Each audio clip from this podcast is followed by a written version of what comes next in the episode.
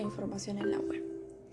En Internet existe mucha información dispersa almacenada en miles de servidores, situados por toda la red. Gracias a esto, cuando nosotros buscamos información, aparecen miles de definiciones. ¿Y cómo viaja la información? Bueno, eh, nuestros celulares reciben y envían constantemente textos, imágenes, videos y sonidos eh, que salen por las antenas, viajan por el aire a través de las ondas de radio, llegan a los satélites del espacio, vuelven a la Tierra, ingresan a los cables submarinos y continúan su viaje. HTML em, permite a un usuario crear secciones, párrafos, encabezados, enlaces y elementos de cita en bloque para páginas web y aplicaciones. El protocolo de transferencia de hipertexto es un sencillo protocolo que articula los intercambios de información entre los clientes web y los servidores HTTP.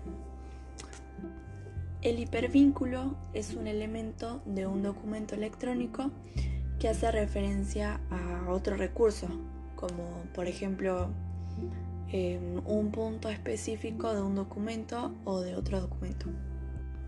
Hipermedia es un conjunto de métodos o procedimientos para escribir, diseñar o componer contenidos que tengan texto, imagen, video, audio, mapas y otros soportes de información emergentes.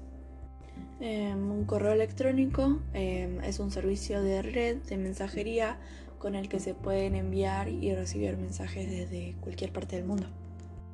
Un podcast es un proceso eh, el cual una persona elabora un contenido en formato de audio y lo publica en internet para que lo escuche el resto de personas. RSS se utiliza para difundir información actualizada frecuentemente a usuarios que se han suscrito a la fuente de contenidos. La World Wide Web, www, sirve para ordenar y distribuir la información que existe en Internet.